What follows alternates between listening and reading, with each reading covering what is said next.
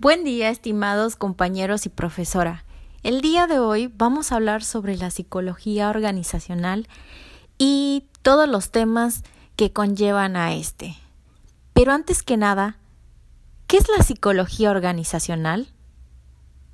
Se trata de una disciplina o de la rama de la psicología orientada al estudio del comportamiento de las personas en el seno de una organización.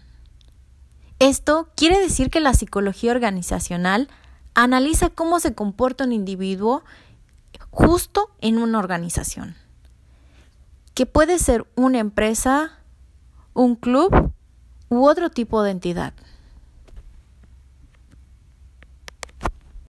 Y como ya sabemos, en cada organización, cada departamento está organizado y justamente tiene tareas, roles, puestos y ocupaciones.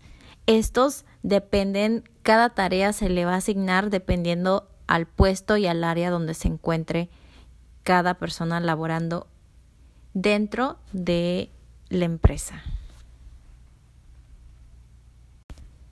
Muy bien, entonces es importante hablar que dentro de las tareas, roles, puestos y ocupaciones, también hay un concepto muy importante, el desempeño laboral.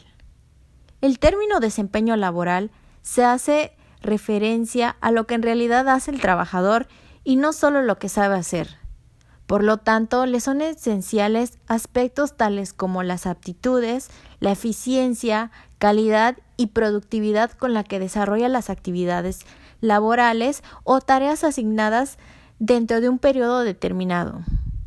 El comportamiento, la disciplina, el aprovechamiento de la jornada laboral, el cumplimiento de las normas de seguridad y de las normas de salud en el trabajo, las específicas de los puestos de trabajo y las cualidades personales que se requieren en el desempeño de determinadas ocupaciones o cargos y por ende la idoneidad demostrada. Es en el desempeño laboral donde el individuo manifiesta las competencias laborales alcanzadas en las que se integran como un sistema de conocimientos, habilidades, experiencias, sentimientos, aptitudes, motivaciones, características personales y valores que contribuyen a alcanzar los resultados que se esperan.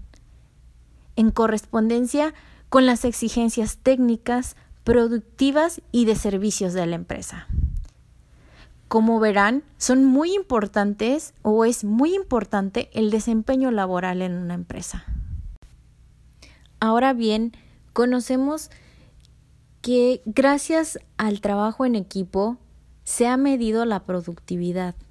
Entonces, una característica importante del trabajo en equipo es establecer espacios de creatividad e innovación que permitan la participación y dinámica de las personas, implementando un ambiente laboral de escucha mutua, sin tener en cuenta los niveles jerárquicos, sino valorando distinción de todas las opiniones encaminadas al cumplimiento de objetivos de la organización.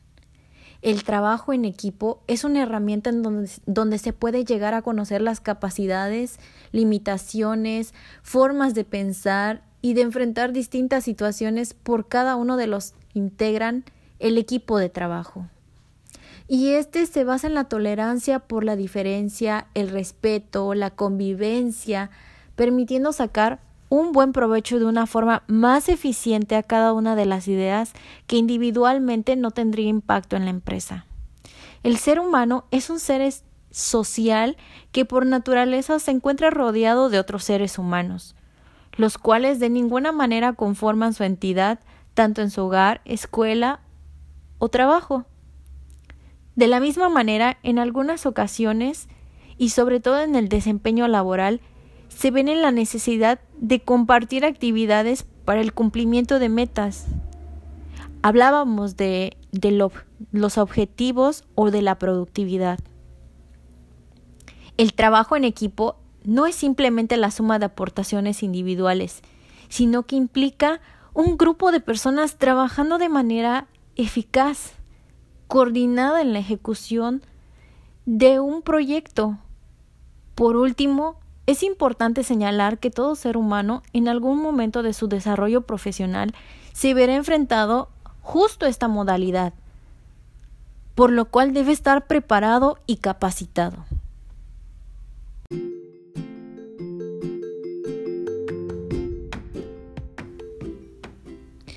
Y como bien sabemos, el trabajo en equipo implica estar rodeado de muchas personas. Puede ser de dos, de tres o inclusive de más un grupo determinado, un número determinado de personas. Y esto es trabajar con distintas maneras, formas de pensar, de hablar y de actuar. Es ahí donde tenemos que ser inteligentes emocionalmente. Pero, ¿qué es la inteligencia emocional? La inteligencia emocional es la capacidad de controlar, percibir, asimilar, comprender y regular las propias emociones. Y claro, también las emociones de los demás. Hay que promover un crecimiento emocional e intelectual para poder discriminar y utilizar esta información para guiar nuestros pensamientos y acciones. La inteligencia emocional se distingue de otras formas de inteligencia porque esta implica específicamente en el manejo de emociones y contenido emocional. Pero ustedes saben para qué sirve ser inteligentes emocionalmente? Muy bien, les pasaré alguna información para que ustedes conozcan por qué es tan importante ser inteligentes emocionalmente, saber manejar y poder controlar o asimilar nuestras emociones. Muy bien, primero adquirimos un mejor conocimiento de las propias emociones. Identificamos las emociones de los demás.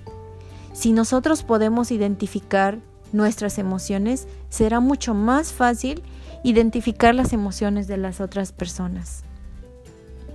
Desarrollamos la habilidad de controlar las propias emociones. Prevenimos los efectos perjudiciales de las emociones negativas. No dejamos que nos ganen las emociones negativas. Desarrollamos la habilidad para generar emociones positivas. Desarrollamos también una mayor competencia emocional, la habilidad de automotivarnos.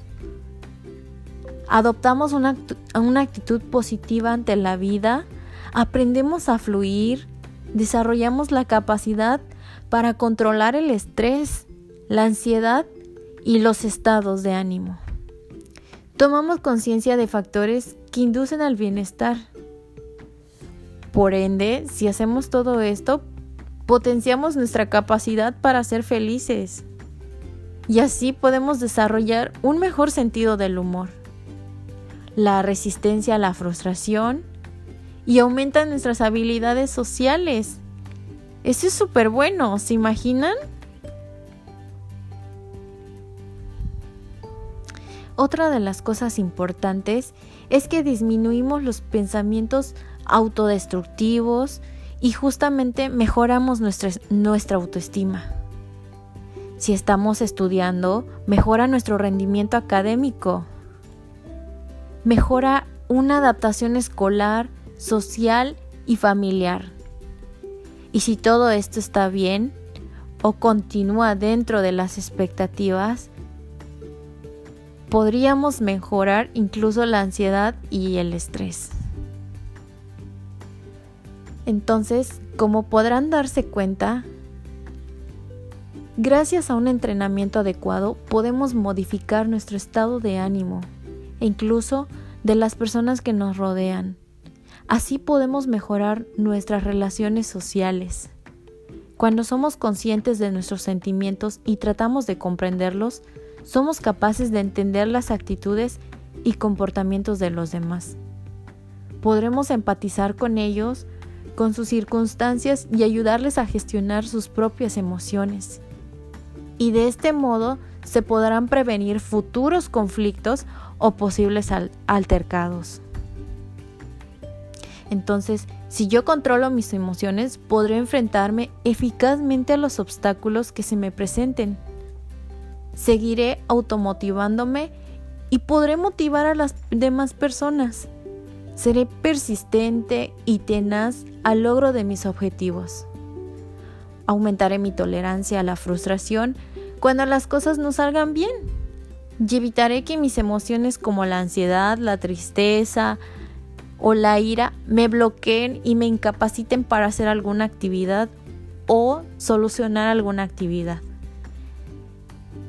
Es con esto como puedo finalizar los temas más importantes en cuanto a la psicología organizacional, los cuales hemos tratado en estos últimos meses, eh, justamente en la materia de psicología organizacional. Muchas gracias por su atención.